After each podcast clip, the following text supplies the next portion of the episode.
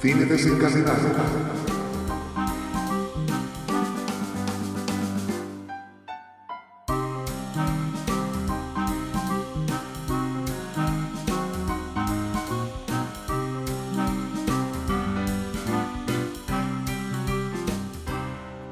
Muy buenas, bienvenidos y bienvenidas a un nuevo podcast de Cine desencadenado. Hoy vamos a hablar de los estrenos que habrán tanto en cines como en plataformas de streaming en mayo de 2022.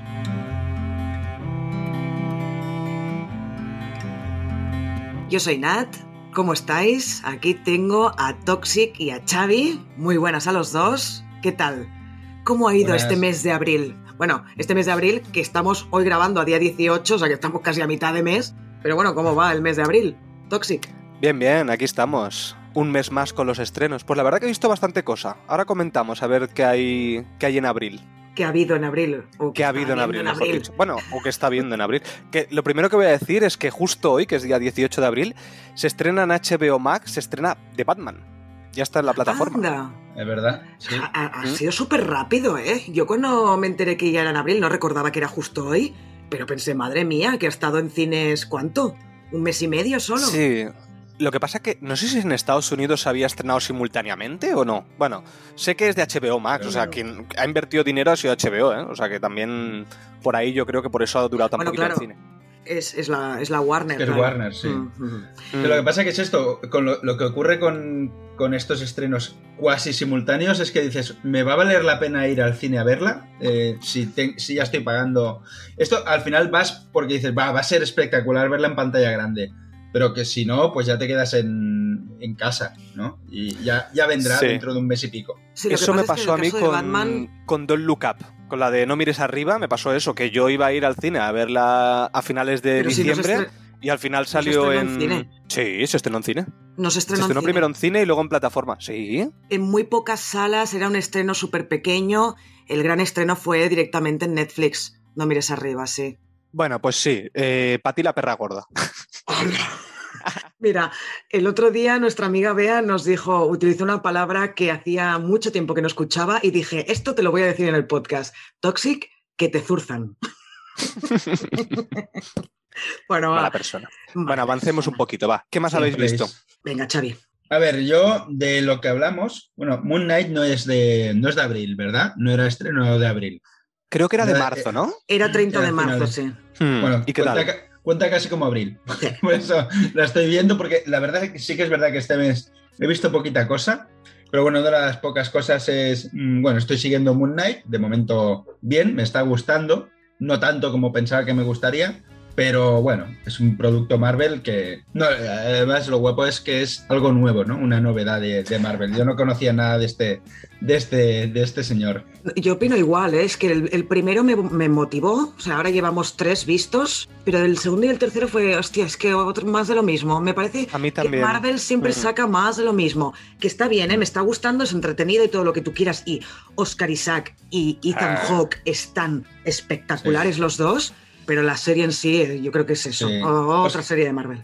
Oscar Isaac, lo, lo guapo que tiene en esta serie es el- los cambios de registro que pega, que Sí. te cambia, te pasa un acento británico y luego eh, con otra personalidad en acento americano, o sea, y se nota, o sea, aunque no sepas mucho inglés, notas Sí, ahí sí, como el- Y los cambio. gestos, y los gestos. Sí, es que tú sí. le ves la cara cada vez que es Mark Spector o, o el otro que nos llama Stephen, Steven. no sé qué. Steven, Steven. no sé qué.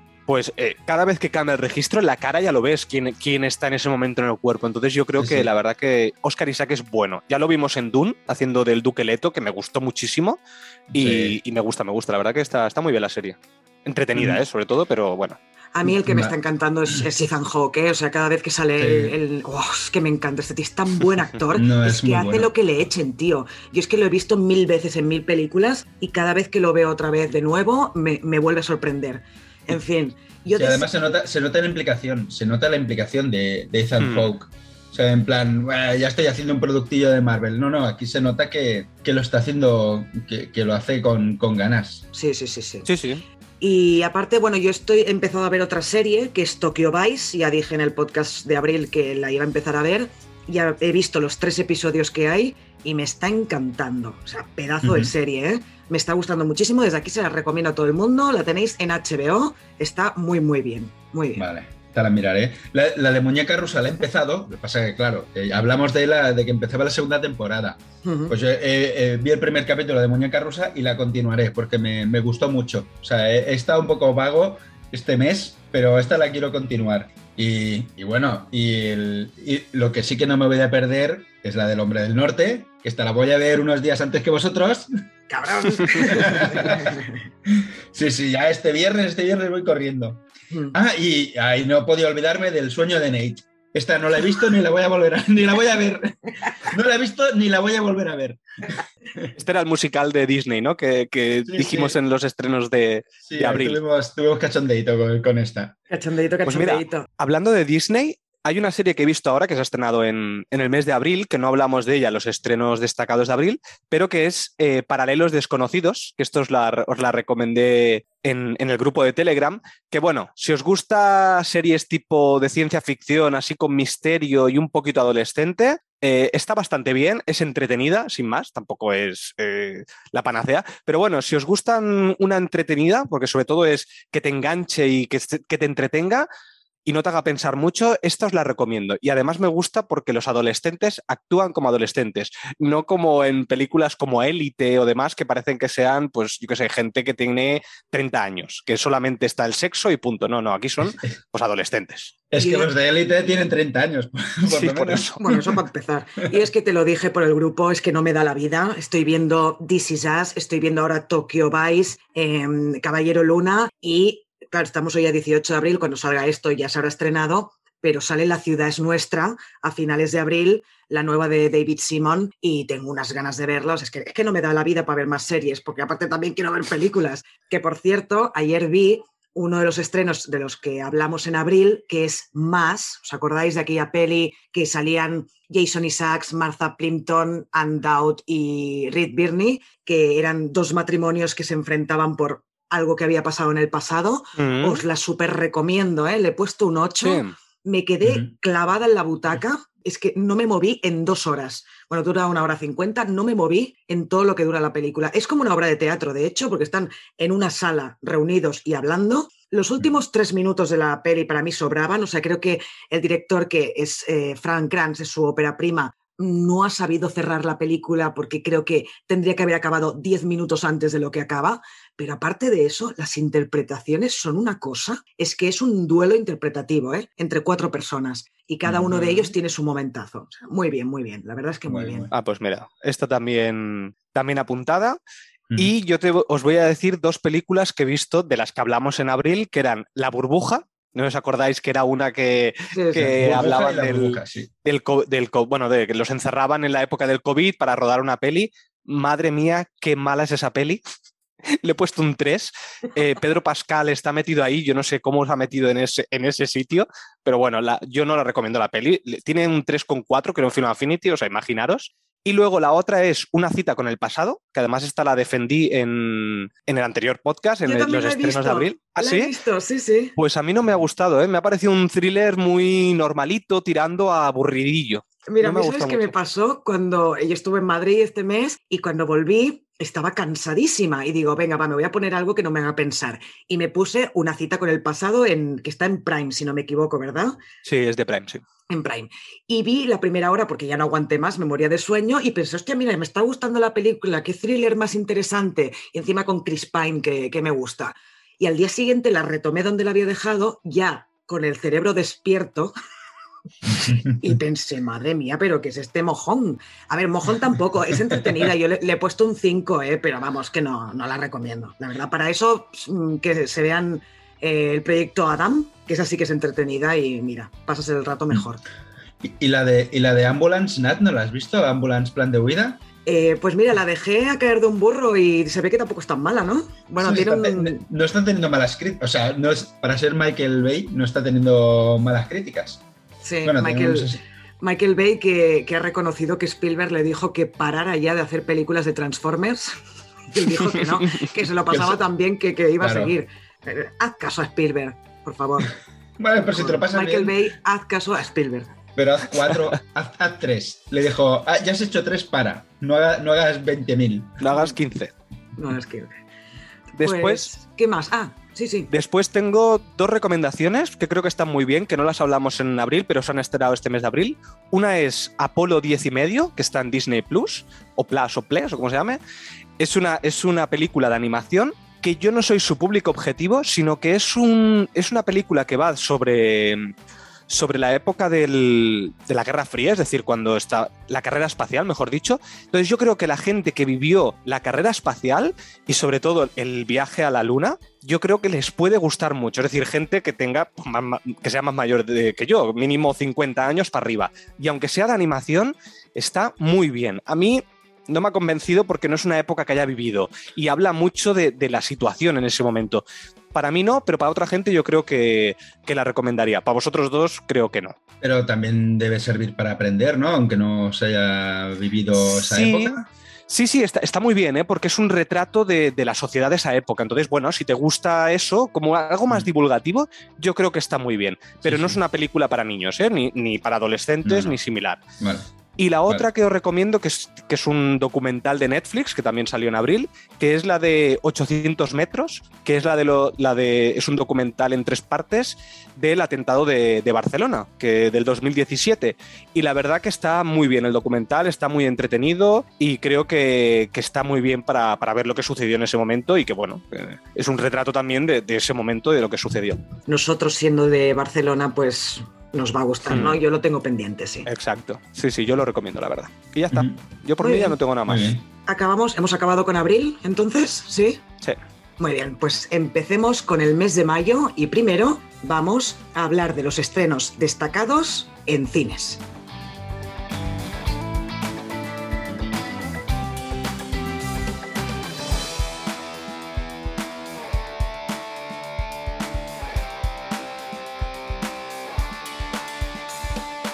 Bueno, pues la primera película de la que vamos a hablar es Doctor Strange en el universo de la locura, aunque creo que es Doctor Strange en el multiverso de la locura. Creo que lo está mal escrito. Sí, lo tenemos mal escrito, perdón.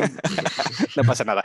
Bueno, la cuestión es que esta es la nueva película del universo Marvel de la parte de Disney, que, bueno, tras el, el Morbius de Sony que tuvimos en marzo, que por cierto dijimos que íbamos a hacer podcast pero ante las malas críticas iniciales decidimos no, hacerlo. Así que si alguien estaba esperando que lo hiciéramos, pedimos perdón por no haberlo hecho. Es que no fuimos ni a verla, de hecho. Por eso. Tú, Xavi, tampoco la has visto, ¿no? Eh, ni, ni. Yo ya, yo ya predije. Me parece que predije. Sí, esto, me huele, esto me huele a pestiño y se está confirmando. Así que no, y ya he visto alguna escena en YouTube. Y yo, madre mía, yo esta cosa no la voy a ver. Eh, perdón, perdón. Eh, Marvel, compra Sonic, ya, joder. Eh, ya está, yo no digo nada más. Bueno, va, pues eh, después de criticar a Morbius otra vez, pobrecito, que le, metimos caña, creo, en algún podcast, ¿no? ¿También le metimos caña? No, no me suena que no hablado, no sé. A ver, dijimos que era, era la nueva Uncharted, creo que dijimos algo así, pero bueno, da igual. La cuestión es, centrémonos en esta, que yo creo que esta sí que es la, una de las buenas de Marvel, yo creo que va a ser, ya vimos en una de las escenas postcréditos de Spider-Man No Way Home, vimos el tráiler de Doctor Strange en el multiverso de la locura. El tráiler ya promete bastante. Y bueno, os voy a leer la sinopsis oficial de, de esta nueva película.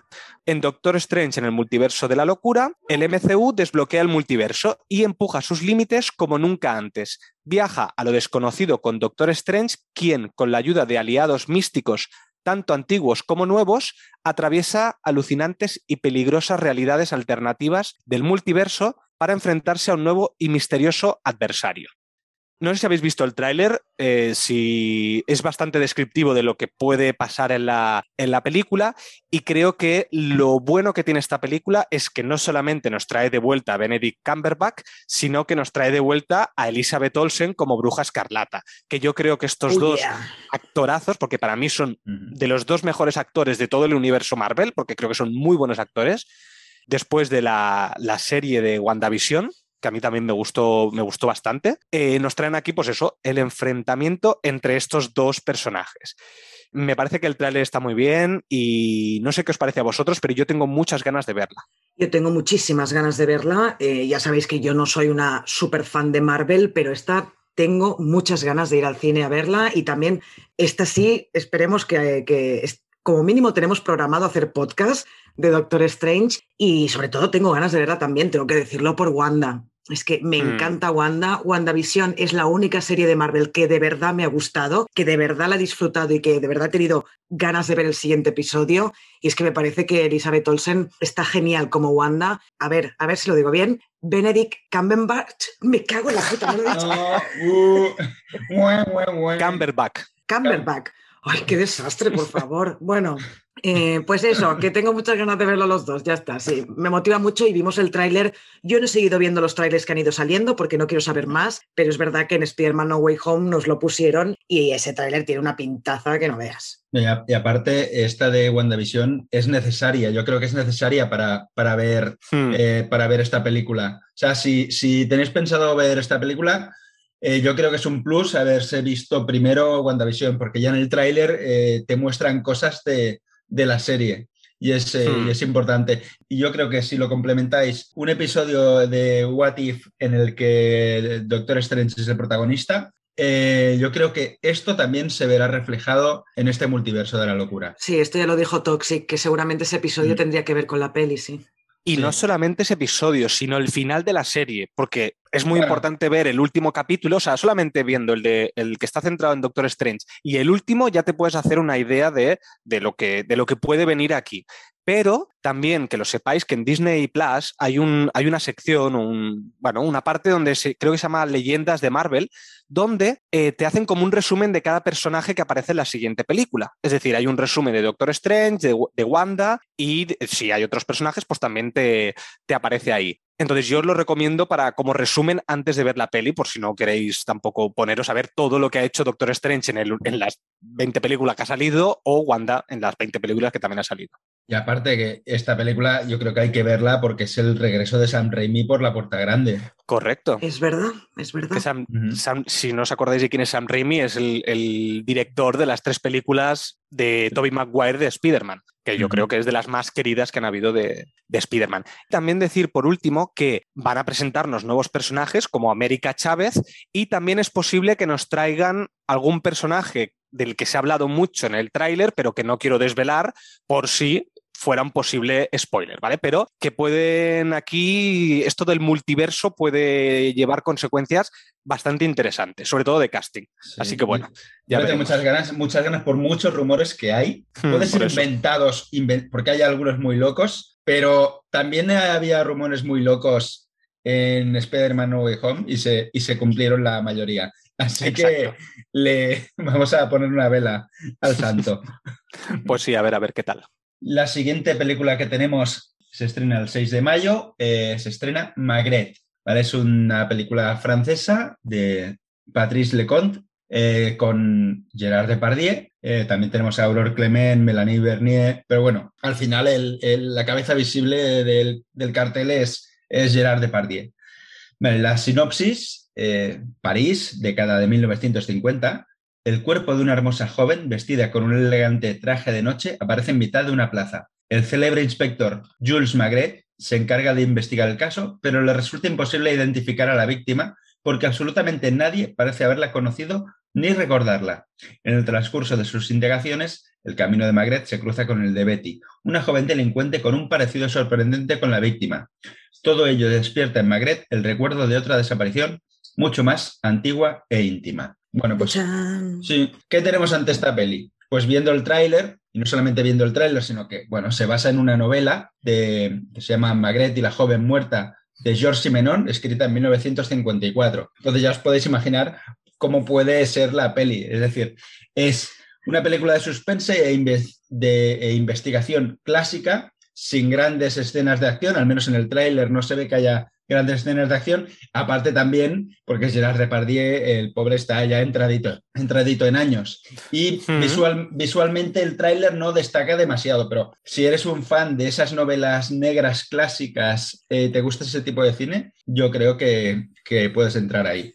Claro, porque yo imagino que Maigret de Georges Simenon es como el Poirot de Agatha Christie, ¿no? Exacto, es el sí. investigador principal de las, de las, las películas, no, perdón, de las novelas de, de Simenon. Entonces, yo no creo que vaya al cine a verla, pero a mí este tipo de cintas me molan. de a ver quién es el asesino y ir descubriendo las cosas que descubre el, detective o el investigador de turno. Y, mm. bueno, ver a Gerard Depardieu, y es que hace muchos años que no lo veo y la verdad es que me hace gracia ver cómo está ahora. Es que es lo que iba a decir yo, ya hace tiempo que no veo a Gerard Depardieu, pero estaba mirando aquí mientras estaba, no estaba aquí relatando Xavi esta película y veo que sí que tiene un montón de pelis, o sea, tiene un montón de pelis en los últimos años, pero yo no lo he visto hace tiempo, ¿eh? Sí, bueno. También está un poco cascado, ¿eh? Sé que estaba cascado ya, tenía muchos problemas de salud.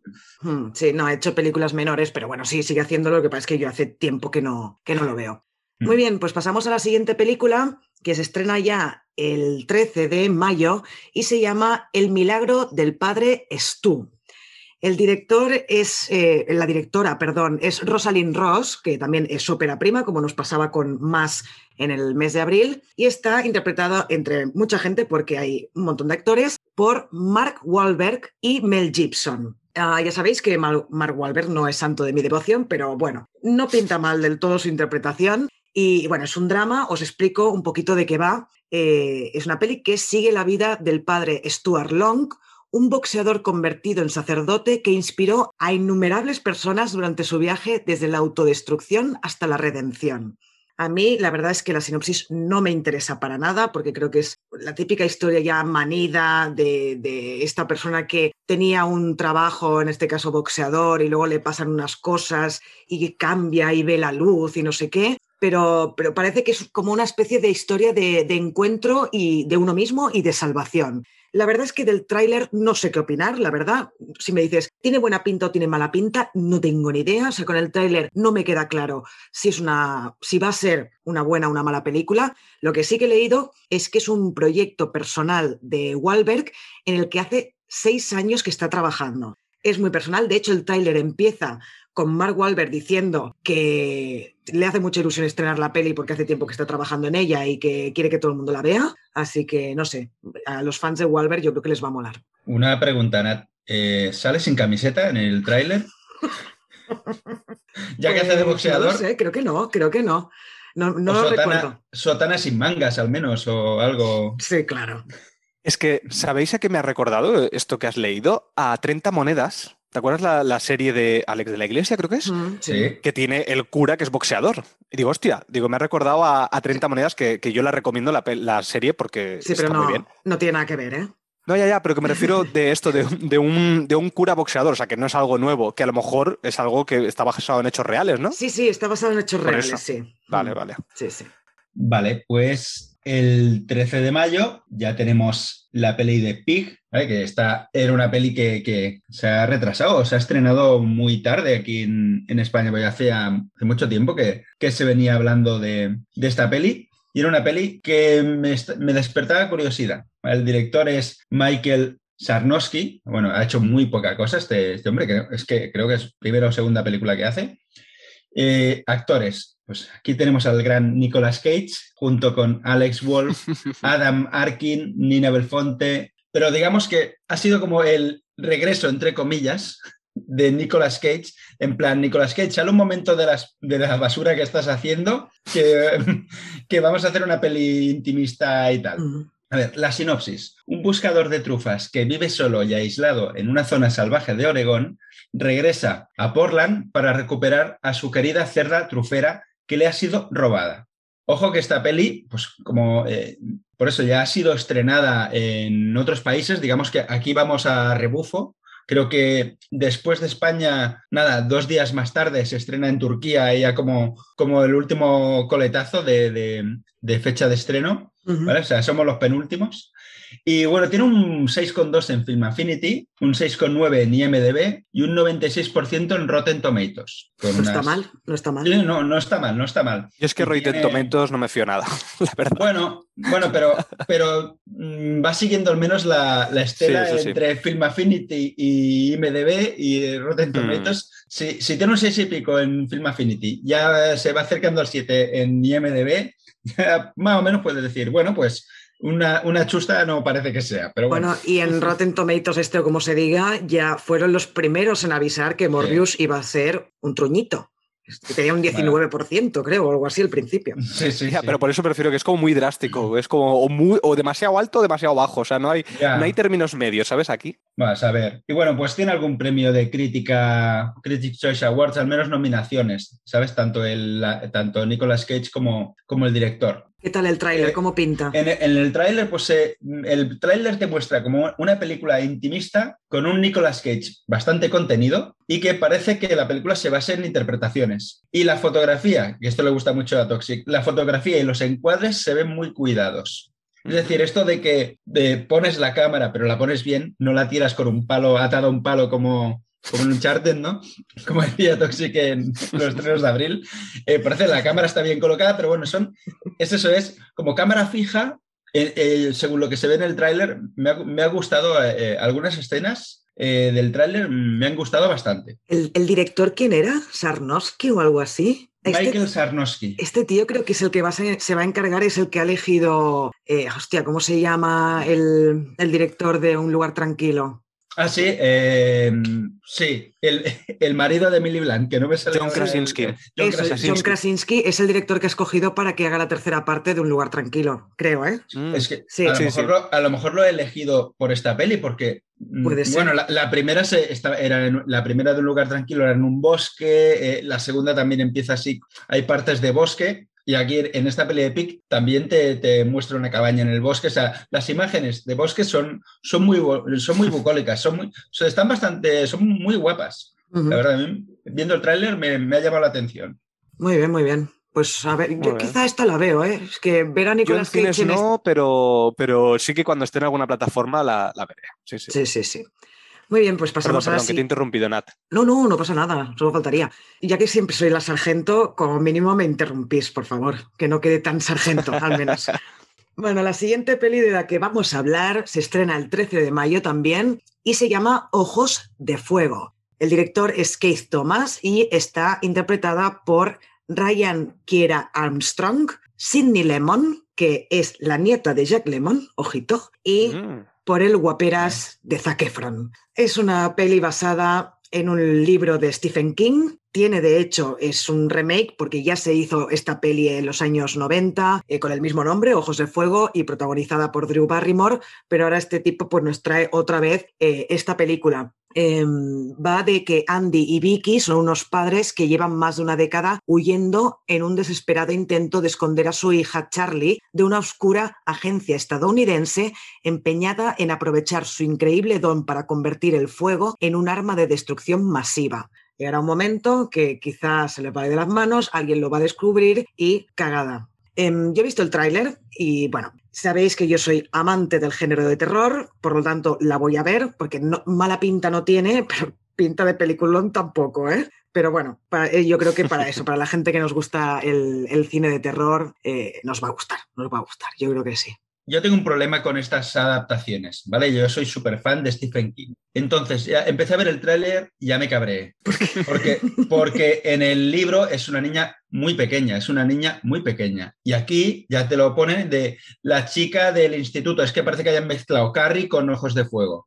La chica del instituto y tal. Y eso ya, ¿por qué? ¿Por qué hacen esto? Lo que hacen es cabrearme. Igual que en... Bueno, en serio, pero en las adaptaciones tienes que dar un poco de libertad creativa también. con Stephen King no. Bueno, perdona, si no hubiera habido libertad creativa con La Niebla, que Fran Darabont cambió el final y que Steve- Stephen King adora ese final, no tendríamos ese pedazo de final de película de La Niebla. Vale, vale, pero eso es el final. o sea, Bueno, Es que Y- para mí y- Stephen King el problema que tiene son los finales, porque te hace unos planteamientos impresionantes, pero luego los finales yo creo que Stephen King no sabe cerrar los finales. Entonces yo, si lo cierra, o sea, si lo que adapta es el final y lo cambia, me parece bien. Pero en la parte de que cambien a lo mejor cosas que no son necesarias, bueno, veremos la peli, pero a mí tampoco me convence. ¿eh? yo, estoy yo más me con voy a la parte de esperar, Xavi. yo me voy a esperar a, a las críticas. Me voy a esperar a que. No, no, sí, sí, lo, lo entiendo. ¿eh? Lo que pasa es que yo, igual que soy una tocacojones con el resto de géneros del cine, con el cine de terror debo reconocer que es que lo veo casi todo. Mm. sí.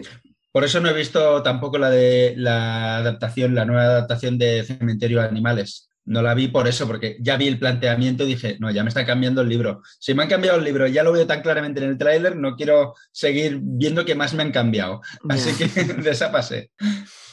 Muy bien, pues paso a la siguiente, que se estrena el 13 de mayo y es Ennio, de maestro. Es de, obviamente es un documental de Ennio Morricone, bueno, pues esto es un retrato de Ennio Morricone, el compositor de cine más popular y prolífico del siglo XX, que es uno de los más queridos por el público, dos veces ganador del Oscar y autor de más de 500 partituras inolvidables. Oh, el documental presenta al maestro a través de una larga entrevista realizada por Tornatore, testimonios de artistas y directores como Bernardo Bertolucci, Giuliano Montaldo, Marco Bellocchio, Quentin Tarantino, Bruce Springsteen, bueno, un montón de, grandes directores y, demás. Bueno, el documental se propone revelar el lado menos conocido de Morricone como su pasión por el ajedrez que puede tener vínculos misteriosos con su música, así como el origen en la vida real de algunas de sus intuiciones musicales. Si alguien no conoce a Ennio Morricone, ha hecho grandes. También. No, pero ha hecho grandes bandas sonoras como Cinema Paradiso, que es una de mis películas favoritas de todos los tiempos, Érase una vez en América, que yo creo que esta es una de las más míticas de sus bandas sonoras, pero bueno, ha hecho 500, ya lo hemos visto, ha hecho hasta que llegó su hora, el profesional del 81, La misión, El bueno, el feo y el malo, bueno, un montón de películas. Yo esta tengo muchísimas ganas de, verla, esta sí que, a ver si os convenzo alguno de los dos para ir al cine a, verla, porque está, la verdad que oír en cine su música, eh, ya te pone la piel de gallina. El tráiler tenéis que verlo porque ya te ponen diferentes bandas sonoras y a mí ya me ponía la piel de gallina. Yo creo que si os gustan las bandas sonoras en general y Ennio Morricone en particular, ver esto en cine tiene que ser muy bonito porque con los altavoces no es lo mismo que verlo en casa. Entonces, yo tengo muchas ganas de, verla. Con un buen Dolby, entonces, ¿no? Exacto. Esta, me, interesa, sí. Yo también tengo ganas de, verla esta. ¿eh? No sé si te acompañaré al cine, pero, pero es que pinta muy bien, pinta muy bien. La siguiente que tenemos para hablar de ella se estrena el 20 de mayo y es El arma del engaño, dirigida por John Madden, que es el director de pelis como Shakespeare in Love o El caso Sloan, que es más reciente. Y en el reparto tenemos a Colin Firth, Matthew McFadden, Mark Gatiss y Kelly MacDonald, entre otros. Es un drama bueno, es que está catalogado como drama en Film Affinity, pero es que tiene muchos puntos de comedia y bueno, pasa durante la Segunda Guerra Mundial en el año 1943. Las fuerzas aliadas están decididas a lanzar un asalto definitivo en Europa, pero se enfrentan a un desafío importante, proteger durante la invasión a sus tropas de la potencia de fuego alemana y así evitar una posible masacre. Dos brillantes oficiales de inteligencia, Ewen Montagu, que es Colin Firth, y Charles Cholmondeley, tócate los huevos, son los encargados de establecer la estrategia de desinformación más inspirada e improbable de la guerra. Está basada también en hechos reales. El tráiler tiene muy buena pinta porque mm, me he reído bastante ya en el tráiler. Las interpretaciones están excelentes y además que tengo muchas ganas de ver a McFadden en otro papel que no sea el de Tom de Succession. Tengo muchas ganas de, de ver a este actor a ver si da la talla o no haciendo otro papel al menos en el tráiler, parece que lo hace muy bien, ¿eh? porque no tiene nada que ver el, personaje con el de Succession. A mí es que estoy un poquito saturado de películas de la guerra, de la Segunda Guerra Mundial. ¿eh? He visto bastantes y es como, uff, otra vez meterme en otra. Pero bueno, eh, quizás le doy una oportunidad, ¿eh? porque me la has vendido bastante bien. No, pero hace, hace mucho, bueno, hace tiempo que no se habla de Segunda Guerra Mundial, ¿no? Bueno, de, Sí, pero me refiero a pelis que he visto yo, me refiero. O sea, no tantas las ah, que hayan salido ahora, pero no sé, es que se han hecho tantas de, la Segunda Guerra Mundial que es un poquito. Un poquito ya cansino. Igual que aquí en España tenemos la guerra civil, que también se han hecho 8.000 pelis, es como que mm. la Segunda Guerra Mundial, sobre todo para Estados Unidos, es como que eh, una de cada tres son de la Segunda Guerra Mundial y otra de una de cada tres es de Marvel, así que. Claro. Y además del final de la Segunda Guerra Mundial, porque de cuando entraron ellos. Sí, claro, porque es que donde no esté Estados Unidos no tiene importancia y no ha pasado, ¿sabes? Ya lo sabemos esto. Pero bueno, que la peli tiene muy buena pinta, ¿eh? Yo la recomiendo, no creo que vaya al cine a verla tampoco, pero sí, en cuanto salga en una plataforma, esta, esta va a caer, sí, sí, seguro, seguro. Porque en Latinoamérica pone que se estrena en Netflix, así que quizás llega a Netflix más temprano que tarde, ¿puede ser? Mm, puede ser. Esperemos, Esperemos que sí.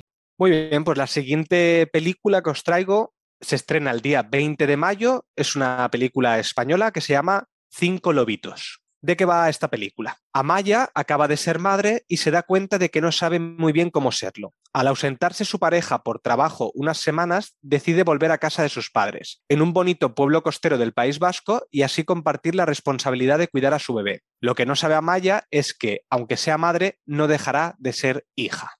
Bueno, en esta sinopsis que, tenemos, mm, junto con el tráiler que, he visto, lo que vemos al final es que de lo que va la película es de relaciones de madre-hija, e y cómo, bueno, eh, el ser eh, madre o abuela en este caso, pues afecta a la relación interpersonal de esta, de esta familia. En el reparto tenemos a Laia Costa, a Miquel Bustamante, Susi Sánchez y Ramón Barea.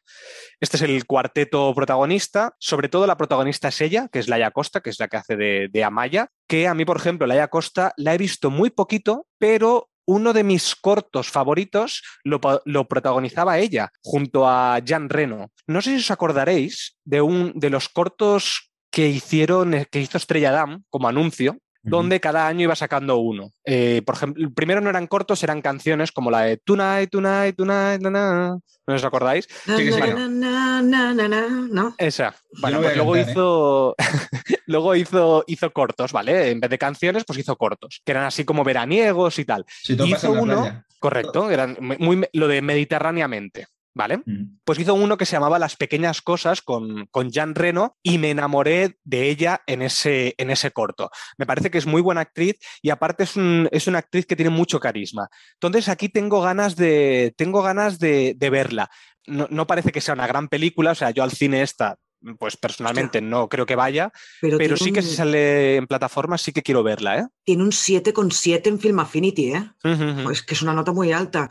Y además le han dado todos los premios en el Festival de Málaga. Yo creo que esta sí que la voy a ir a ver al cine, ¿eh? Tiene una pintaza impresionante, sí, sí. Veremos, a ver, tiene también poquitos votos aún, porque solo se ha estrenado en festivales. Cuando la veas ya dirás, y pues yo soy, yo soy de tráiler, si el tráiler no me llama, tal, pero bueno, como también me fío de vuestra palabra, cuando la veáis, ya me decís.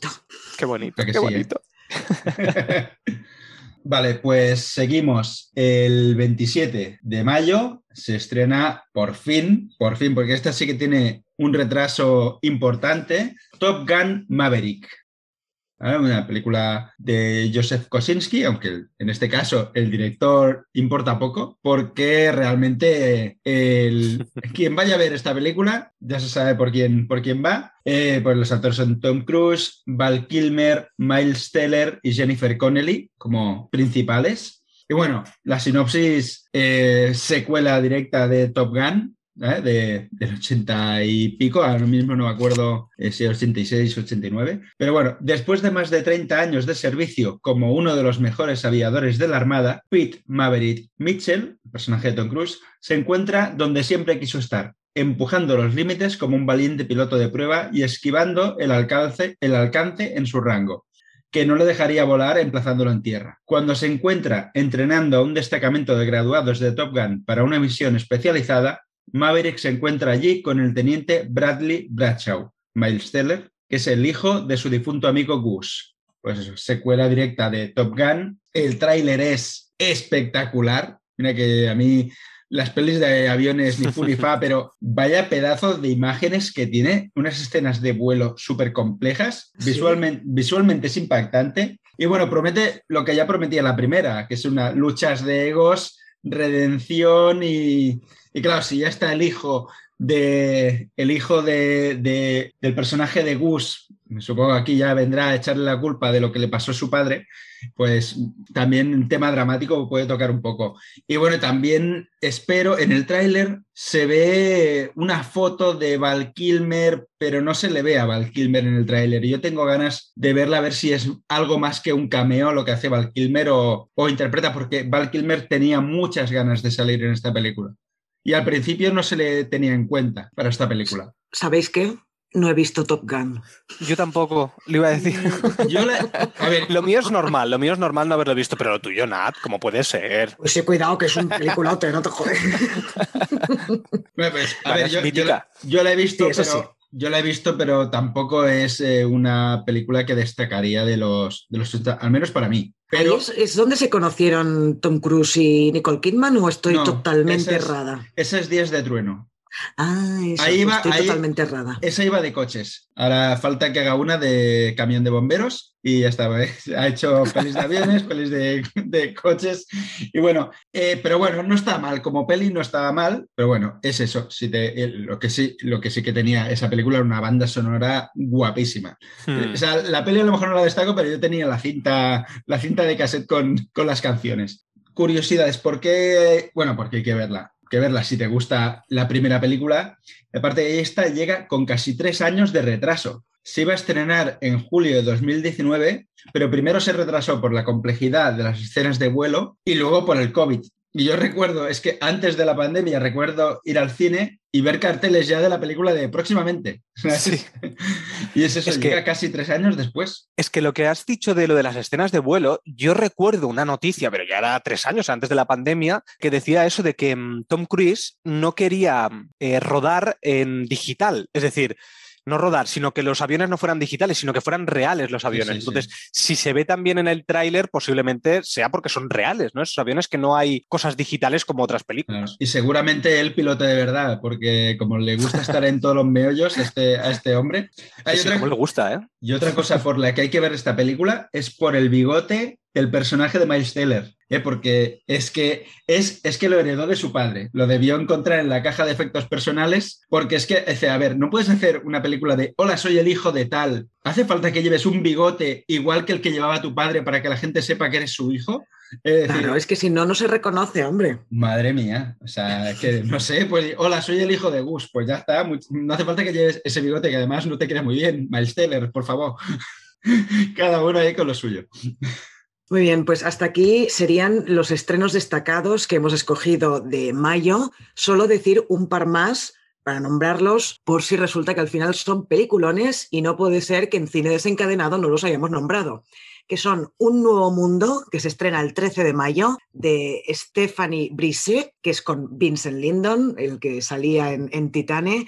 Eh, es una peli que estuvo en la sección oficial del Festival de Venecia en 2021 y es un drama sobre empleo. Y también el que vamos a nombrar es el estreno de El sastre de la mafia de Graham Moore con Mark Rylance, que es un drama de los años 50 que se estrenó en el Festival de Berlín y que se estrena el 20 de mayo. Hasta aquí he mirado los trailers y tienen buena pinta, pero nunca se sabe con este tipo de películas.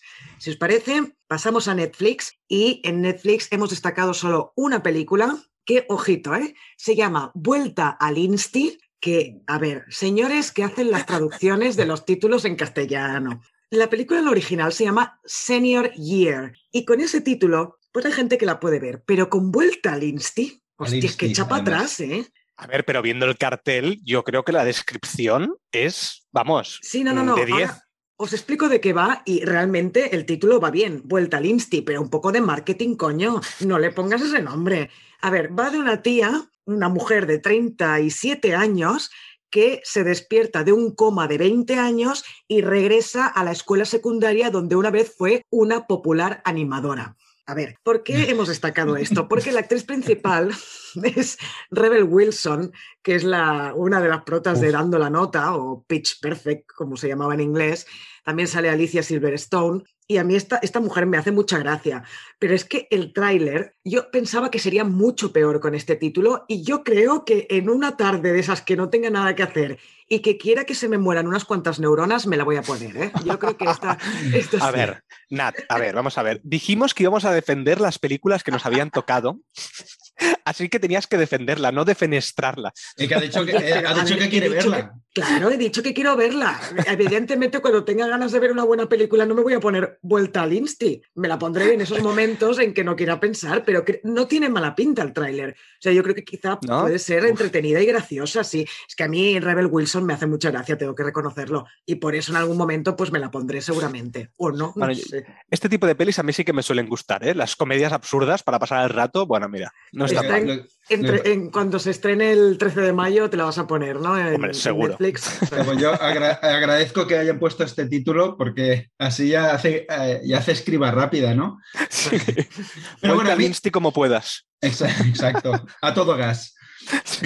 A mí Rebel Wilson me gusta, pero me gusta cuando es algo coral y, y ella aparece un poco, pero ostras, una película. Mm, ya, con ella de prota, pues. Con ella de prota. Lo que pasa es que Alicia Silverstone sí que sí que mola, porque hace mucho que o sea, se había apartado del, del foco completamente. Y mm. que vuelve a salir, pues, de hecho, se había dicho que si mira qué aspecto tiene ahora, se, se habían hecho no sé si montajes o habían pillado fotos de otras personas diciendo, mira ahora cómo está Alicia Silverstone, era un pibonazo en los 90, ya y, tuvo que hacer un vídeo ella diciendo, eh, que, estoy aquí, ¿eh? Y la veías y dices, bueno, hijos míos, que, no es la que estáis poniendo. Hay, hay actrices, sobre todo actrices, que estaban olvidadas y están volviendo un poco a, tener papeles y, y eso es de agradecer. Sí, pues vaya manera de volver con vuelta al Insti, ¿no? Bueno, bueno, literal. Em, empecemos por esta. empecemos por esta. Empecemos por esta poquito a poquito. Bueno, pues si os parece, pasemos a las series de Netflix. De acuerdo. En Netflix se estrena el 5 de mayo eh, una serie que se llama El Pentavirato, que dices, ya, vaya, tiene un nombre contundente, suena potente. Pues atención, porque es la vuelta a la comedia de Mike Myers, ¿vale? O sea, es Mike Myers Ken Jeong, que también salía en, Resacón en Las Vegas, era el, señor Wong de, de, Resacón en Las Vegas. Eh, Keegan Michael Kay, que es mm, pareja creativa junto con Jordan Peele de Kay and Peele. Eh, bueno, son eh, nombres de comedia, pues en una comedia, ¿vale? O sea, el pentavirato mola como parece de espionaje, pues no, ¿de qué va? ¿Y si una sociedad secreta que trabaja por el bien común ha estado controlando grandes sucesos mundiales desde la peste negra? Claro, te lo ponen así y dices, hostia, pues tiene pinta de también de, suspense y de, de, intriga, ¿no? Pues no, es, tú ves el tráiler y es un guion escrito por Mike Myers, con típico humor de Mike Myers y con típicas interpretaciones de Mike Myers. Sí que es cierto que algo menos histriónicas que Austin Powers, pero bueno, yo la cosa va por ahí, por ahí, ¿eh? Sea, ¿por qué verla? Bueno, pues si os gusta Mike Myers, yo creo que es vuestro producto. Y bueno, el director es uno de los directores de Fleabag, que es una, serie de, de HBO, me parece. no sé si Prime o HBO, no me acuerdo. Sí, pero que tiene, eh, tiene, mucho, muy mucho tirón y buenas críticas. Es decir, no sé si aquí ha sido un encargo mm, de Mike Myers o qué, pero bueno, eh, vosotros mismos. Yo hasta aquí puedo leer. Yo soy el abogado, el abogado defensor, pero, pero ahora hay que decir al jurado. A mí el humor de Mike Myers no me suele gustar mucho, así que mm. esta creo que la dejaré para, el final. Yo depende. A mí. Está siendo una serie que es que no, no me voy a, poner esta serie. Es miniserie, bueno, son unos de. Creo que son una serie de seis capítulos y bueno, y aquí, y aquí acaba. Bueno, cuando la veas, Xavi, ¿nos la recomiendas o no? Mm, sí. A los, para cuando hagamos los estrenos de junio, ¿nos la eh, recomiendas o no? A, ver. pero no me pongáis estos deberes, que tiene que ser algo que quiera ver. Y es que aguantas, hay que sacrificarse por cine desencadenado. yo, me yo, me sacrifico, yo me sacrifico y no me volvéis a ver. Se acelera Kiri. Bueno, pasemos a la siguiente, que es Bienvenidos a Edén. Es una serie española es un thriller y primero os voy a leer la sinopsis a ver qué me decís. Dice, ¿eres feliz? Con esta pregunta, Zoa y otros cuatro atractivos jóvenes, muy activos en las redes sociales, son invitados a la fiesta más exclusiva de la historia en una isla secreta, organizada por la marca de una nueva bebida. Lo que comienza siendo un viaje excitante, pronto se transformará por completo en el viaje de sus vidas. Pero el paraíso no es realmente lo que parece. Yo he leído esta sinopsis y digo, mira, pues quizá no tiene mala pinta. Ahora me he ido al reparto, espérate, ¿eh? el rubio. y es con Amaya Verasturi, Belinda y Amaya Salamanca. Eh, he visto el tráiler y no dice absolutamente nada. Solo se ve a un montón de gente joven tirada una encima de la otra, como no sé si aparece que, que están medio drogados o qué, con una música de fondo y ya está. Ese es el tráiler tiene pinta de ser la serie que va a petarlo un poco en Netflix porque, a ver, yo no he visto Élite, pero no sé por qué intuitivamente me da que va a ir por el estilo. De los productores. ¿Os ha llamado, ¿os ha llamado la sinopsis o qué? Mm, no mucho, la verdad. no mucho, la verdad. Pero bueno, yo son de estas series, eh, eh, serie, ¿verdad? Has dicho. Yo creo que de esta, este tipo de series ya sabes que a mí me gusta empezar a verlas como mínimo. Luego veremos si, la, mm. dejo rápidamente.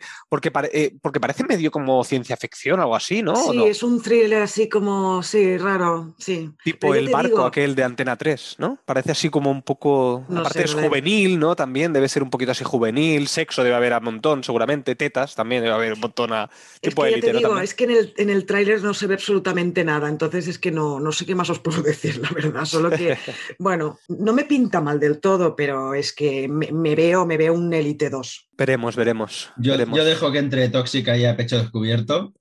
Exacto, y que nos Yo seguro que empezar a verlo la empezaré a ver, si ya, ya os recomendaré o no. Muy bien, pues paso yo a la siguiente, que esta también se estrena el 16 de mayo en Netflix y se llama Un vampiro en el jardín. Esta serie es de animación japonesa, es del director de, bueno, de uno de los directores de, Ataque a los Titanes. La sinopsis lo que nos cuenta es que Momo y Fine, una humana y una vampiro, se conocen y forman una amistad en un mundo desolador entrelazadas con el poder de la música para ayudar a Fine, la reina vampiro, a encontrar un lugar llamado Paradise. A ver, yo he visto el tráiler, a mí no me suele llamar este tipo de animación, porque a mí me gusta la animación un poco más, no, sé, esta parece como mucho de acción, magia, vampiros, hombres lobo, cosas así. A mí no me llamaba mucho el tráiler, pero claro, con los creadores de, Ataque a los Titanes, mm. bueno, es posible darle una oportunidad. Que, por cierto, en el, de, en el podcast de estrenos de abril, que hablamos también de, de, Ataque a los Titanes y que os dije que yo lo estaba, lo estaba viendo la temporada final, pues resulta que ya he visto el último capítulo de la temporada final parte 2 y me he enterado después de acabarlo que se ve que no, que el año que viene está temporada final parte 3. Es decir, hasta 2023 no tenemos el final de Ataque a los Titanes. yo no entiendo. pero como lo están alargando, ¿no? Yo lo que no entiendo es por qué le llaman temporada final si la temporada final parte 1 salió en el año 2021 esta está saliendo en 2022 y en el 2023 sale la temporada final parte 3. Y espérate que nos salga la temporada final parte 4 que sea en 2024. Porque claro, yo no he leído el manga y tampoco quiero leerlo. Y, claro, no sé, aquí este anime, ¿cuándo va a acabar? Que a mí me gusta mucho Ataque a los Titanes, ¿eh? porque me parece un serión y tiene unos guiones impresionantes, unos cliffhangers para la siguiente temporada impresionante. Pero digo, hostia, si me prometes que es el final, no sé, mm. acábalo ya, ¿no? No me lo prometas, si no, pon la temporada 4, 5 y 6, no temporada final, parte 1, parte 2, parte 3, parte 25. En fin. La rabieta. Igualmente recomiendo Ataque a los Titanes, ¿eh? yo os la recomiendo, que la, veáis. Lo que pasa es que yo me estoy esperando a que acabe todo y que lo pongan todo ya al final. Lo que pasa es que me tendré que volver a ver toda la serie eh, de, nuevo. Sí, porque además es complicada, ¿eh? Sí, sí. Pues bueno, ahora estábamos hablando del vampiro del jardín, ¿no? Sí. Sí, bueno, es que el problema es que como no hay así nada... No, porque aparte el tráiler ni siquiera está en castellano ni subtitulado en castellano. Bueno, a ver, se va a estrenar porque es lo que nos han puesto aquí, pero veremos a ver si, si al menos llega y tiene críticas aquí en España, porque es que no sé si, yo qué sé, no, no, no la he visto mucho anunciada, ¿eh? Cuando he estado buscando información de ella, tampoco hay mucho, no se ve mucho de ella, no. Mm. Sobre todo que estaba buscando, pues bueno, eso, un poquito la producción, a ver si podía ampliar un poquito la reseña, pero no, no he encontrado, no he encontrado casi nada. ¿eh? Bueno, sorpresa de Netflix, a ver si da el campanazo. Mm. Y pasamos al último estreno que hemos escogido de Netflix en series, que es la primera parte de la temporada 4, que es la última de Stranger Things. Además, son unos cabrones los de Netflix y los de Disney Plus, porque ya, o Plus o Please, ya llegaremos a Disney Plus, pero es que es el mismo día que se estrena Obi-Wan. Se estrena Obi-Wan y la cuarta temporada de Stranger Things el mismo día. Hostia, yo no sé qué voy a hacer. no sé cuál voy a ver primero, tío. Yo Obi-Wan. Pero los dos. Stranger Things supongo, pero no lo sé. Yo Obi-Wan también. Yo Obi-Wan, pero bueno, eh, Stranger Things la voy a ver segurísimo. Sí. Yo es que la eh, tercera temporada de Stranger Things tampoco me acabó de convencer mucho, porque venía con un hype muy grande de la primera y la segunda que me gustaron bastante, y la tercera no tanto. Veremos a ver la cuarta. Pero es la final, final, final. No va a haber Es temporada final que se estrena ahora el, en, en, mayo, se estrena la primera parte y en julio se estrenará la segunda parte de la temporada final. A ver, si me dices que va a terminar, vale, es lo que dice Toxic a mí me interesa, pero que no estiren demasiado el chicle como ya han llegado a hacer, como llegaron a hacer con, la casa de papel. Es decir, si me dices hmm, que es lo final, pues termínamela y termínamelo bien y, Hmm. y- y tal. Hombre, el tráiler promete, ¿eh? porque Sí, sí, además, sí. bueno, repiten evidentemente, es la serie es la, es la creada por los hermanos eh, Duffer o Duffer, que siguen siendo los mismos, y mm, el reparto es el mismo, pero es la primera vez que van a salir del pueblo de Hawkins, donde ha pasado la trama durante las tres primeras temporadas. Y el tráiler promete bastante, o sea que yo, a ver, yo la voy a ver seguro, porque ya que he visto las tres Sí. primeras, y además que es una serie que me gusta y la disfruto mucho, Stranger Things. Me parece que ya les vale estrenar el mismo día de, de Obi-Wan, tío, y ahora tomas por culo todos. Sí, pero Obi-Wan, Obi-Wan verás, o sea, solo hay un capítulo y Stranger Things pondrá 5 o 6, supongo, ¿no? Que deben ser 12 esta temporada, Sí. más o menos. Porque en Netflix los sacan todos a la vez, sí. Por eso. Bueno, tendrás un poquito de todo. Eso sí, eso sí. Bueno, pues si os parece, pasemos a los estrenos en Prime Video, que solo hemos escogido una serie, ¿no? Exacto. Hemos escogido una serie que se estrena el 6 de mayo, que es The Wilds, la temporada 2, ¿vale? Eh, bueno, aquí hay las actrices, a lo mejor son conocidas en alguna otra serie, pero bueno, Rachel Griffith, Sarah Pigeon, Shannon Berry y no digo más porque no me, no, no me, no me suenan. Bueno, la sinopsis de la primera temporada es un grupo de adolescentes de diferentes orígenes deben luchar por la supervivencia después de que un accidente de avión las deje varadas en una isla desierta. Las náufragas se enfrentan y se unen a medida que aprenden más sobre las otras, los secretos que guardan y los traumas que han sufrido. A ver, la primera temporada mmm, tiene un 6,2 en Film Affinity, un 7,3 en IMDb y un 92% en Rotten Tomatoes, un caso parecido a, a lo de Pig, ¿no? Mm. Eh, yo no he visto la primera temporada, pero bueno, por el análisis del tráiler, hace una fotografía, la fotografía es vistosa por desarrollarse en una isla. Son historias de miedos, traumas y superación. Y lo que más parece destacar son las relaciones entre personajes, aunque también hay una parte importante de suspense, ¿no? ¿Qué ocurre? Me ha recordado, eh, eh, viendo esto, me ha venido como un mix entre Perdidos y El Señor de las Moscas. O sea, me ha recordado Hostia. un montón, o sea, sobre todo, obviamente, tú ves eso y, y te suena a perdidos, ¿no? Pero también Mm. y esto de los enfrentamientos eh, entre ellos y todo esto me recordaba la, la- la novela del- y, y las adaptaciones del Señor de las Moscas. Eh, puede ser interesante. Y la verdad es que la temporada 2, he visto el tráiler de la temporada 2 y claro, eh, es, obviamente si no has visto la temporada 1 te está haciendo algún spoiler o, es muy reveladora de que las cosas mm, van cambiando, ¿no? O sea, eh, temas de misterio se van, se van te, lo resuelve. Así que si os interesa esta serie por la sinopsis o por el tráiler de la primera, no veáis el tráiler de la segunda y, y ver primero la, la temporada 1. Es lo Porque- que tiene cuando porque- ve una serie, ¿no? Te pone spoilers, ¿no? el tráiler de la segunda, pues te spoilea la primera. Claro, pero yo, yo tenía que aquí que, que yo tenía que aquí que analizar y, y yo como, prof- como profesional pues me lo he comido, ¿vale? Eres, eres todo, eres todo un profesional, Xavi. Exacto. Muy bien, muy bien. Bueno, pues si os parece, pasamos a Disney Plus, please, please. Venga. Eh, vale, me, me vuelve a tocar a mí.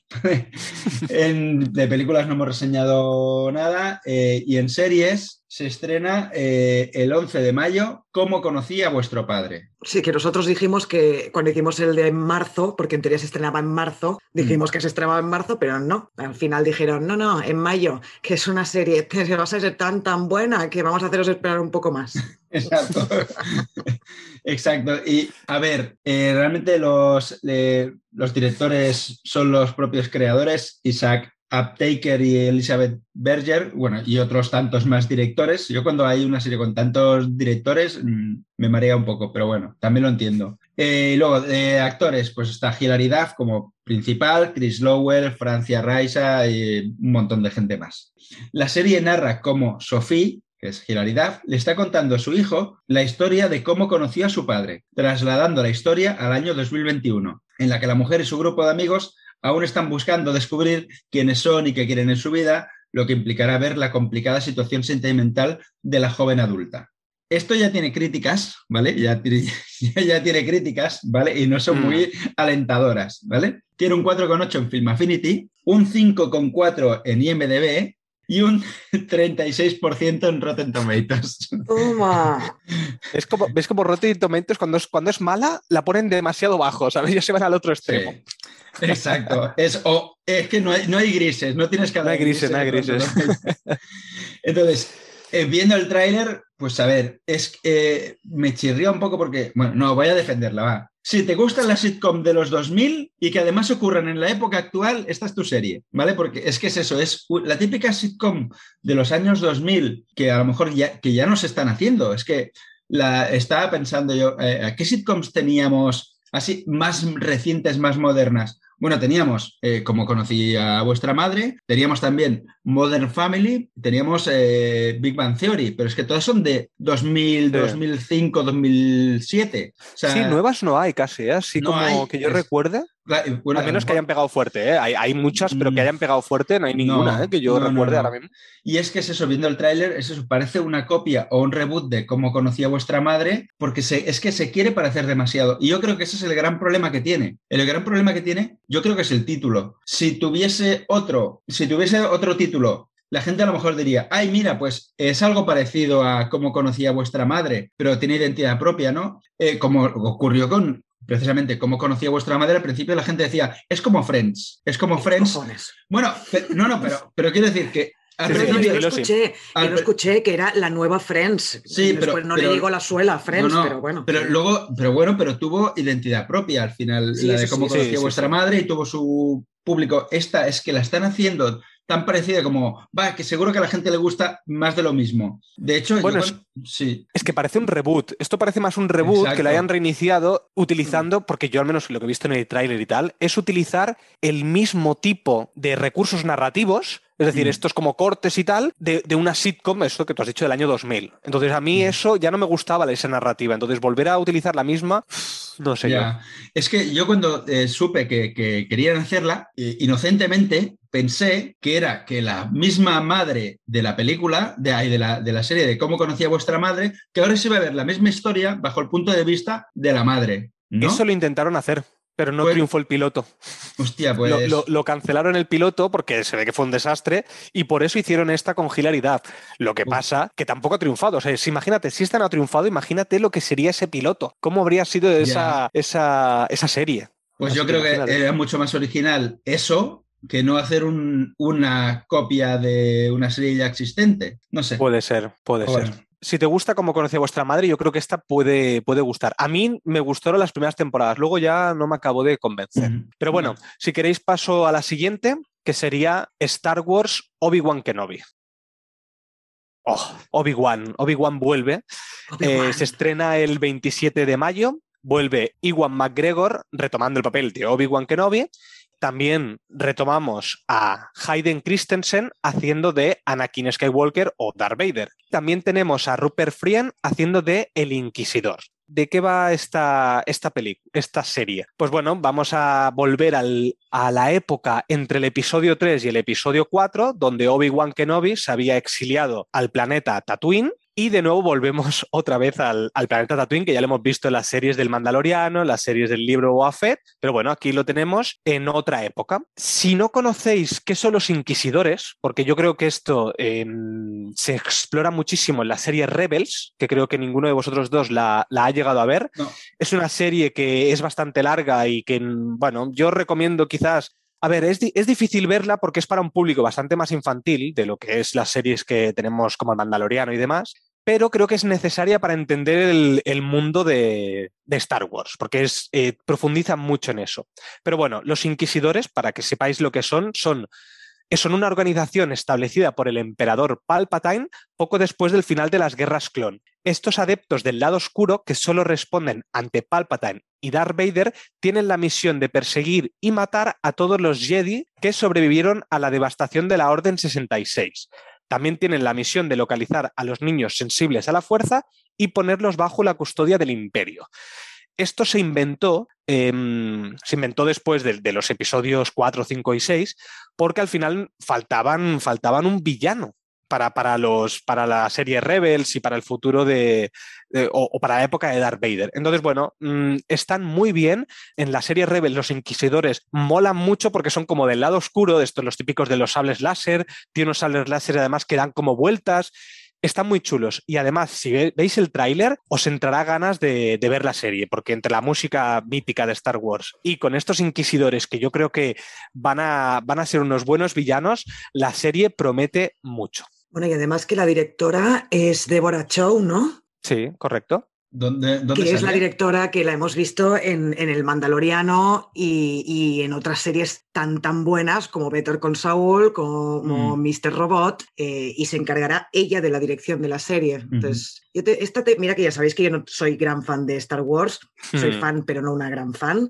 Esta la voy a ver sí o sí, me apetece muchísimo. Sea, además, esta se había hablado hace muchos años, incluso es que la habían anunciado, la eh, lo anunciaron Sí. una- en una, no, no, no sé si en Comic Con o en estas eh, de 23 que hacen los de, los de Star Wars o, o así, la habían Sí, anunciado sí. en plan que salía Ewan, Ewan McGregor diciendo, Kathleen Kennedy, pregúntame si voy a volver a interpretar a, Obi-Wan. Y eso le pregunta y él dice, sí. En plan, tenía unas ganas locas de, de hacerlo. Y yo, la verdad, McGregor mucho de que hagan esta serie por fin. Bueno, llevamos Sí. 50 minutos de podcast aproximadamente. Ha estado esperando hasta ahora para poder hacer el chiste, ¿sabes? Pues sí, sí, ya era hora, jolín. El próximo Sí, día sí, sí, sí. ya os diré, por favor, ¿podéis poner esta sección más para arriba, más para abajo?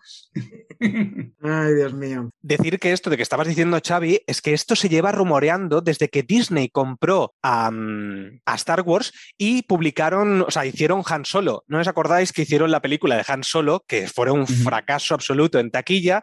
Luego iban a hacer el libro de Boba Fett, es decir, una película centrado en Boba Fett y otra centrada en Iwan McGregor, pero como fue un fracaso absoluto lo de Han Solo, dijeron, bueno, pues, ¿qué vamos a hacer? Meterlo en serie, como últimamente están haciendo todas las, las plataformas. Si piensas que no vas a triunfar en cine, mételo en, en plataformas y en forma de serie. Y yo me alegro, ¿eh? prefiero una serie de Iwan McGregor que una película. Sí, De y Obi-Wan además, Kenobi. Ah, eso. ¿Qué he dicho?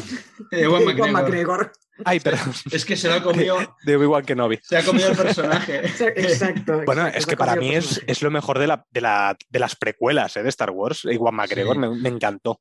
Y a mí me encanta que salga Hayden Christensen, que lo hayan, Mm. se haya, no, no diré reformado, pero que con los palos que le dieron, que ahora vuelva y, el- y, el- y todo el público esté de acuerdo en que sea él y estén contentos Sí. de que salga él. Pero yo, yo sigo teniendo un problema con la edad de Ewan McGregor. Yo, yo espero que, que hagan algo para justificar que 20 años después va a ser un, sub- un mega anciano. O sea, yo... Eso, lo, eso lo tienes justificado en Rebels. Vale, vale, vale, pues ya está. Ahí te ponen, te ponen el cambio que hace de, de, bueno, esta época, desde Iwan McGregor hasta el actor que hizo de, en las precuelas, en las, en las Mm. originales. Bueno, yo no me, yo no me voy a quejar. Yo, si pasan cinco años y parece que yo eh, que haya aumentado 15, ¿sabes? Cada vez más canas. O sea, lo pueden hacer con él también perfectamente.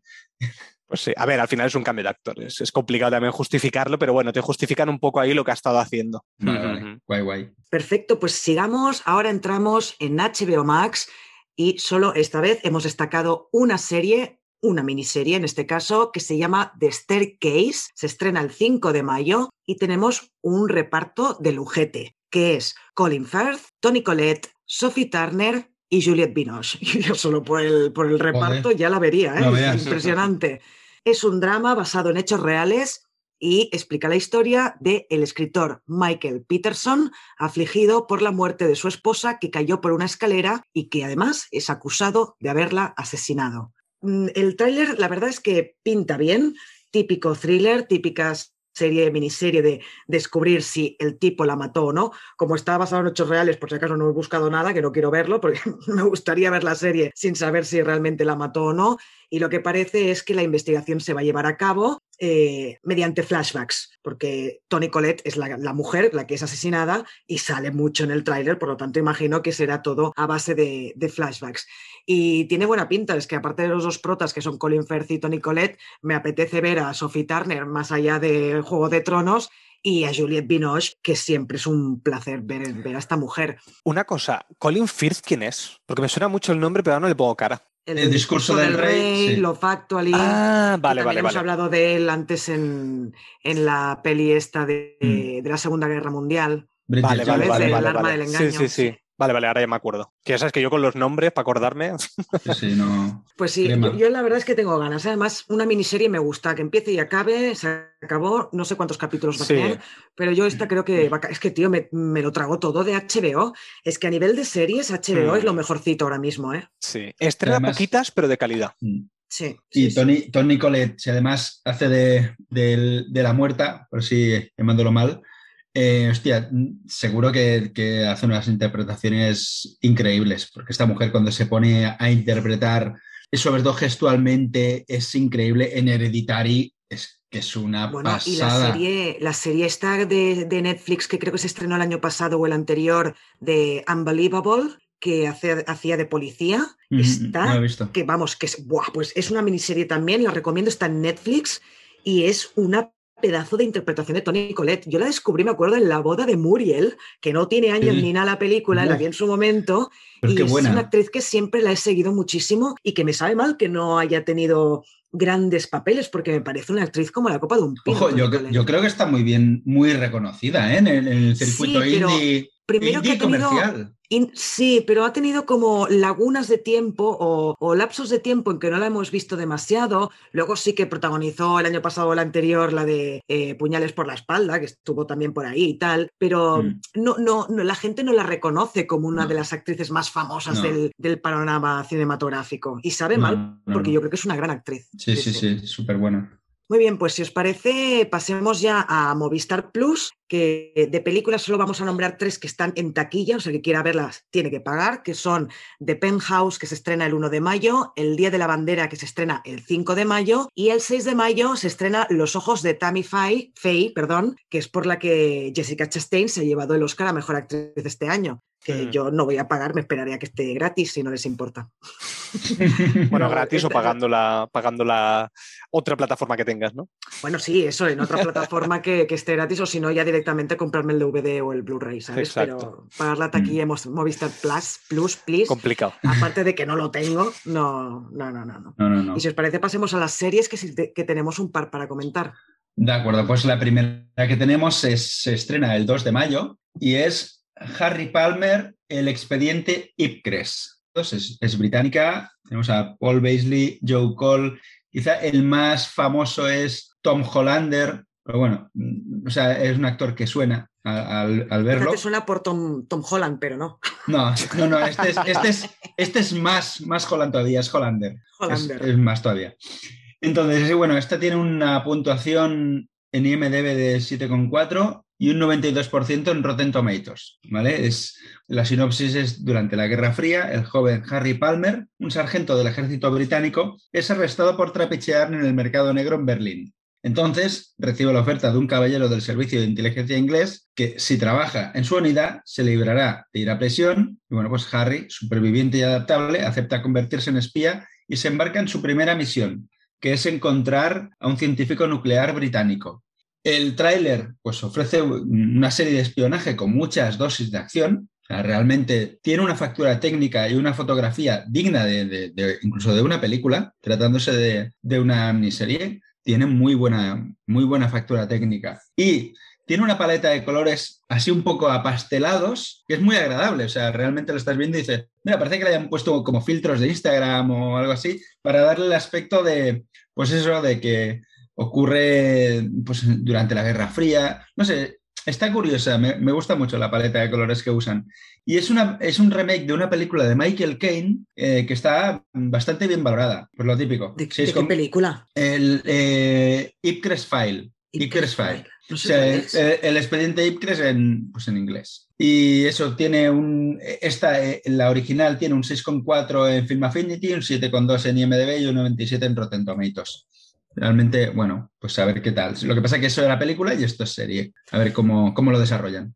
Muy bien, pues pasemos a la siguiente, que es The Man Who Fell to Earth. ¿Qué nivel de inglés que tengo? Madre mía. Jufel. Ah, fe- Fel, mierda, ya me he de, ca- equivocado. fel de caer, no de feel de sentir. Ni de llenar. Bueno, la cuestión es que además esta serie, que se estrena el 9 de, de mayo en Movistar Plus, no tiene la traducción en castellano. No sé si es porque la van a dejar en inglés, cosa que no, no creo que tenga mucho sentido, pero bueno. Bueno, es una, no- primero decir que esto es una adaptación de la novela de Walter Tevis con el, bueno, con el, con el nombre homónimo, que ya se hizo una adaptación en el año 76 con David, Wo- David Bowie en el reparto. No sé si vosotros la habéis visto, esta, esta película. Bueno, no la he visto, pero se- supongo que sí, ¿eh? el hombre que cayó en la tierra, claro. ¿no? Correcto, el hombre que cayó sí. en la Tierra. No, no la he visto, no. Pendiente. Muy bien, muy bien. Bueno, el tráiler está interesante. pues muy bien. no, claro, si no lo habéis visto no, me podéis decir No me cuentes tu vida. Pero David Bowie, David Bowie lo conozco, ¿eh? Me suena.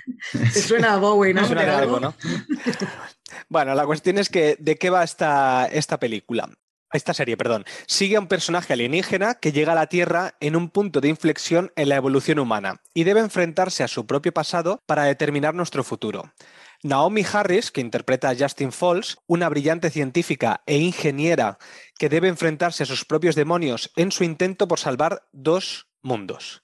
Eh, el protagonista, que es Chiwetel Ejiofor, es que, es, los huevos, Pedrín. que si no sabéis quién es, es el, protagonista de 12 años de esclavitud, que también estuvo nominada en su momento al Oscar por esa película, pero no lo ganó. También va a estar en la película que se estrena de la que hemos dicho antes, la del Doctor Strange en el multiverso de la locura. También está mm, allí, aunque no, no le he nombrado porque es, una, es más secundario en, esa película. Pero bueno, el tráiler eh, os lo recomiendo que lo veáis porque tiene una, tiene una factura técnica que parece bastante buena. A mí la película en sí no me llama mucho porque además me parece que es, que es bueno, eso, una historia un poco ya, entre comillas, pasada de moda porque es de estas películas que se hacían, o mejor dicho, películas, estas historias que se hacían, no, me refiero a la historia, que la historia es muy de estas de, la época de, los alienígenas, la época de, la carrera espacial que hablábamos antes. Es decir, son cosas que ya no están tan de moda, por decirlo de alguna manera. Ahora ya llevamos más los zombies y otros, otros temas, pero hay que dar una oportunidad. Yo creo que puede estar bien. Es que la sinopsis me está recordando mucho a... Ostras, no me acuerdo cómo, cómo se llamó. Bueno, en original, la de los 50 me parece que es Clatu Parada Nicto o Cuando los mundos chocan o algo así, que hicieron un remake con Keanu Reeves y Jennifer Connelly llegaba Keanu Reeves, que era un, alienígena, y bueno, venía a dar una advertencia a la humanidad. Ah, vale, sí, no la he visto, pero sí. Y, por la sinopsis me estaba recordando un poco esto, bueno, también me estaba recordando El Caballero del Dragón de Miguel Bosé, pero bueno, eso es, eso es otra historia. vaya asociación de ideas, tío. Sí, sí, yo, eh, eh, tengo el cerebro un poco, un poco trambólico. Y atrofiado, sí. Y atrofiado. Porque, ¿en qué época se supone que ocurre, que ocurre esto? ¿Es época actual? En principio, por lo que he visto en el trailer, parece época actual. yo, creo que, bueno, es que claro, no tengo Movistar Plus, pero a mí me gustaría ver esta serie. ¿eh? a mí estos temas me gustan y, y Naomi Harris me, gusta como actriz y, este señor que no voy a volver a pronunciar el nombre y que ya lo ha hecho Toxic por todos. Va, yo digo eh, Yo digo Chihuetel, tú di el apellido. Venga, va. dilo, dilo. Chihuetel. Ejiofor. Toma. Muy bien. Ha salido bien, ¿eh? Entre dos uno. Yo creo que me ha quedado mejor a mí. sí, la verdad que sí. Bueno, pues eso, que, me gustaría verla, pero si está en Movistar Plus, pues va a ser que no. Bueno, pues ahora ya nos queda solo como plataforma Filming, que ahora entraremos, y aparte tenemos también otra serie de, de, otra plataforma. Entramos en Filming, que hemos destacado una película que se llama Aria Ferma, eh, se estrenó en cines en abril y ya en mayo llega, llega a Filming. El director es Leonardo Di Constanzo y es una película italiana. Está protagonizada por Tony Servillo y Silvio Orlando. Es un drama carcelario. La sinopsis sería que en una antigua prisión del siglo XIX, ubicada en una zona inaccesible e indeterminada del territorio italiano, está siendo abandonada. Por problemas burocráticos, los traslados están bloqueados y quedan alrededor de una docena de presos con pocos agentes esperando nuevos destinos. En esa atmósfera extraña, poco a poco, las reglas parecen tener cada vez menos sentido. Los protocolos se relajan y se vislumbran nuevas formas de relación entre los hombres que allí quedan. Yo he visto el tráiler, la, fotografía es bastante buena, tiene un buen ritmo la película, eso parece, y las interpretaciones son de lujo. Así que yo esta seguramente sí que la veré. Se estrena, no sé si lo he dicho, el 27 de mayo en Filming. Bueno, y los, dramas carcelarios me, llaman, sí. Sí, sí, a mí también. Y entonces pasemos a otras, solo hemos escogido una serie de otras plataformas, en este caso de Apple TV, que si no estoy equivocada, tú Toxic tienes la info, ¿no? Sí, esta se llama La serpiente, la serpiente de Essex, como tú has dicho, se estrena en Apple TV el 13 de mayo, y bueno, es la adaptación de la novela de época, La serpiente de Essex, escrita por Sarah Perry, ganadora en su momento del British Book Award del 2016 un bestseller, básicamente. Entonces, ¿quién son los protagonistas? Bueno, pues tenemos a Tom Hiddleston y a Claire Danes. Tom Hiddleston, que es Loki, yo creo que todo el mundo ya sabe quién es. Claire Danes, si no os suena el nombre, es la protagonista de Homeland. Sí, Claire Danes, hombre, Mm. claro. Que Ro- Romeo y Julieta. Romeo y Julieta, ya Mm. sabes, o sea, ha protagonizado mil pelis esta mujer. Bueno, es para que le pongáis cara. Yo es que como, Sí, yo es que como tengo que sí. mucha- Sí, sí. yo es que como nunca me acuerdo de, la, de los nombres, siempre necesito que me digan una relación de. No, no, que, está bien. nombres. Que está Bueno. bien. A mí, me, a mí me gusta cuando me dicen, eh, esta actriz salió en tal sitio, este actor salió en tal sitio, porque hay veces que no me acuerdo. Por eso, por eso. Es que yo soy muy, muy despistado con estas cosas.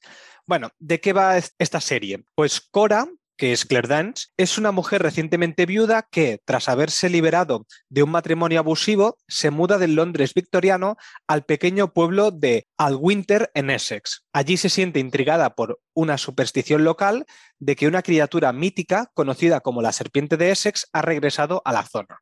Qué bien has pronunciado al Winter, tío. ¿Has visto? Si es que ya tengo un nivel de inglés, vamos, ya me puedo sacar el first. bueno, es una, es una serie, eh, perdón, una serie del Reino Unido eh, con- eh, dirigida por Clio Barnard. El tráiler tiene bastante buena pinta.